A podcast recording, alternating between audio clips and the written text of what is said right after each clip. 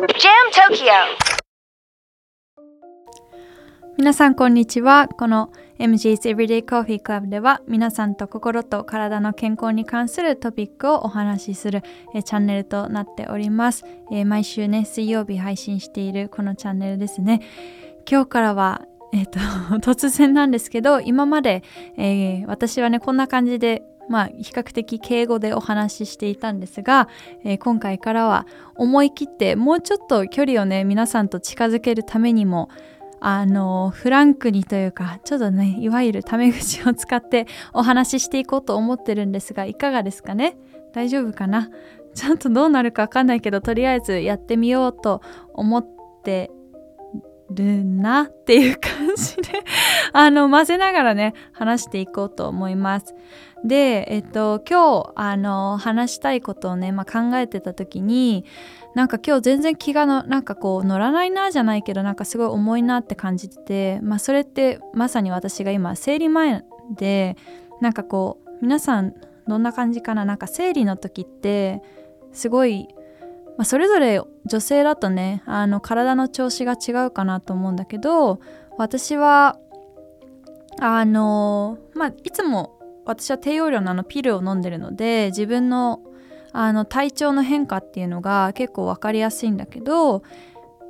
なんか結構ピルにも種類があって私と同じなんだっけ28錠タイプかな飲んでる人は分かるかなと思うんだけどその私はね3列目に来た時にちょっとこう気分が落ちてきたりとかなんかこう体が重くなってきたりとか、まあ、例えば胸が張ってきたりとかっていう体の変化をすごく感じやすくなってあの4列目に入ると大体まあ生理が来るみたいな周期をね毎月あの繰り返してるっていう感じでで、まあ、まさに今それがね、えっと3列目のシートの後半に来てあのもうめちゃくちゃ体は張ってるわ体は重いわ眠いわのこのね あの3連チャンみたいな感じでやられてるっていうところです。でまあなんだろうなこう生理って最近結構メディアとかでこう取り上げられてたりあとはあのフェムテックいろんなこう生理用品があの、まあ、特集されてたりとか私が小学校の時よりは確実にあの、まあ、社会的にその生理だったり、まあ、女性のね性についての話をすることが、まあ、推奨されてるというか話しやすい環境にはなってるかなって思うんだけど、まあ、それでもやっぱりどこかまあなんかタブーではないけど話しづらい部分はあるんじゃないかななんて思ってます。でなのでそれこそね今日の私ってなあのについて話そうって思った時に、まあ、一番最初に思い浮かんだのが私の頭の中には、ま、生理っていうトピックだったんだけどこれもなんか果たしてこういう 公の場であの明るみにこう話していいのかななんて思ってるなんか自分自身のその気持ちに気がついた瞬間になんで私こんなこと思ってるんだろうなんてちょっとこうなんか残念ではないけどなんか私の中にもこういう気持ちがまだあるんだっていう風にあの感じたかな。あそうだ。インスタのストーリーでふとあの生理について感じたことがあってなんか発信したことがあったんだけどなんかこうなんだろう小学校の時とか中学校の時とかそれこそなんか生理になると なんだドラッグのなんか密売みたいなあの売人のようにすごいなんかロッカーの後ろで見られないようにそれポッケからポッケに手渡しで渡してたらなんて 思い出してなんでなんか別にね見られてもいけないものじゃないのになんでそんなことしてたんだろうって思い出したりとかあとは、まあ、これはもしかしたらね最近他のところでも聞いたことあるかもしれないけどなんか女性のその生理用品を、まあ、捨てる箱、まあ、トイレにある箱をお物入れって呼ぶけどなんでなんか汚いものっていう扱いになるんだろうなんてなんか思ったりとか、まあ、こんな感じでね生理一つとってもいろいろとこう疑問に思う部分って実はあるんじゃないかななんて思います。で、まあ、さっき言ったみたいにねそのお物入れっていうその呼び方とかまああとそのなんだろうなまあ昔ほどではないけど、まあ、ちょっとこう生理の話をすることのまあなんか羞恥心みたいなこう恥ずかしさっていうのってなんかやっぱりなかなか変わらないものなのかななんて、まあ、感じてはいるものの、まあ、だからこそ私もあの恥ずかしがらずに、まあ、堂々とねこういう場でもっとね話していこうと思っててであの私がそうあのそうだなんかこんな感じで、ね、どんどんあのタメ口だと話がそれて出ちゃうかもしれないけどあの皆さんちょっとね ぜひ聞いててください。前にその読んだ女性のえっ、ー、となんかまあ女性ならではの、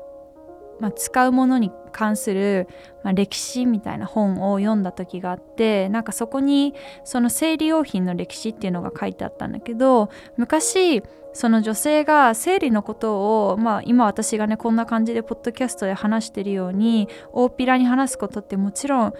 あのよろしくないことだったから、えっと、当時その生理のことを赤丸って呼んでたらしくってでなんかその生理が来ると赤丸が来たみたいな感じ。ででなんかその古い、まあ、布みたいなものをこう使ったりとかやっぱりそこに関してのなんだろうな重要視みたいなものがすごくま足りなかった時代からまあこういうふうにね今発達してきてるっていうところでまあそうですね。でまあ日本はもちろんそうなんですけどもう一つ、まあ、生理のところでね、えー、と気になるのが、まあ、これは完全に作品の紹介にはなるんだけど私が、えー、と数年前に見たえっ、とねなんだっけなパットマンっていう映画があってインド映画なんですけどなんかそれがそのインドもやっぱり昔のその日本みたいにいまだにその生理を、まあ、宗教的な問題でタブー視してるらしく女性が生理になると家の外に出されてなんかベランダに生理が始まったその日から終わる日の、まあ、大体1週間くらいあの誰の目にも触れちゃいけないっていうのでベランダに放置されるらしくってでもちろんその生理のねために使う布とかも見られてはいけないっていうことで同じなんかボロ布を毎回使ってそれを洗って干すんだけど結局人に見られちゃいけないようなベランダだから日も当たらないところでどんどん雑菌が増えてってそれをやっぱり膣ってね一番女性にとってデリケートな部分になるからそこに当てることで細菌が体の中に入って死亡する女性がかなり多いっていうのを、まあ、見てで、まあ、その映画の内容としてはそういう、まあ、インドの女性の実態を結婚したことで初めて奥さんを見てそうだったっていうのを知った男性が奥さんを心配して、えっと、ナプキンを買い与えるんだけどやっぱ高価なものすぎて買えないからって言って、えっと、自分で作り出すのかな？作り出すんだけどあの、まあ、そんなことをするとね村の人たちに「はしたない」って言われて村八分されて追い出され、まあ、ただその女性をやっぱり守りたいっていう気持ちからその人はあのインドの別の都市に行って開発を頑張ってお金がない中続けてでそれからやっと完成してインドの女性たちにナプキンの文化を広めさせたっていう、まあ、男性がいて、まあ、その人の映画だったんだけどまあそれぐらいねなんかこう男性も理解はできないことかもしれないけどこう携わるではないけどもうちょっとこう手を差し伸べるっていうのは、まあ、すごく大事なことだし女性自身が一番ねそこはやっぱ恥ずかしがらずにやっぱり体の変化って誰にでもあることだからそれをま受け入れることっていうのがすごく大事になるんじゃないかななんて思った作品がねあったので、まあ、ぜひあの確かねなんだっけネットフリックスにあるので皆さん見てみてください。っていう感じで私の今日のその生理の、まあ、気分が重いっていうところからこんな感じで話が進んでいったんだけどまあ生理がね重いといえばなんかそれこそあのー、パートナーがねこういる人だとなんかこう生理前に彼氏がなんだっけえっと、ポカリスエット買ってきてくれるとかなんとかしてくれるとかっていうので まあマウント取るじゃないけど 結構 SNS で私の彼氏はしてくれるしてくれないみたいなのであの言い争いではないけど載せてるのをたまに見かけるんですがなんか別にしてくれるしてくれないが重要なんじゃなくてもうちょっと学校でなんかそういうのを男女問わずにあの一つのなんだろう教養としてあのみんな知っておくべきなんじゃないかななんて思ってます。なんか誰かができてるからいいとかじゃなくってなんだろうみんなが知ってるべきだし、まあ、これは生理にあの限らずにいろんなまあ性教育に関わってくるところだとは思うけどなんかなんだろうな。この人たちだけ知っててすごいとかではなくってみんなが知ってて当たり前っていうものになんかあのいろんなねもの、まあ、整理問わず変わっていくべきだなと思ってます。で、まあ、生理に関して最後に一つ私はずっと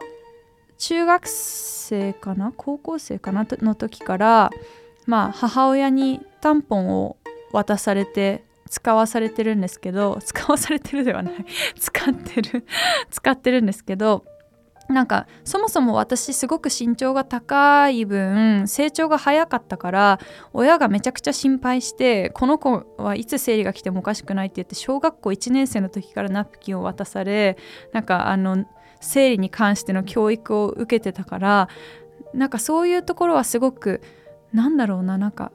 全然恥ずかしさもなく当たり前のような感じで、まあ、身近にあったものではあったんですけど、まあ、高校になって、まあ、タンポンを使い始めてそれも、まあ、タンポンを使ってる高校生が私の周りには一人もいなかったから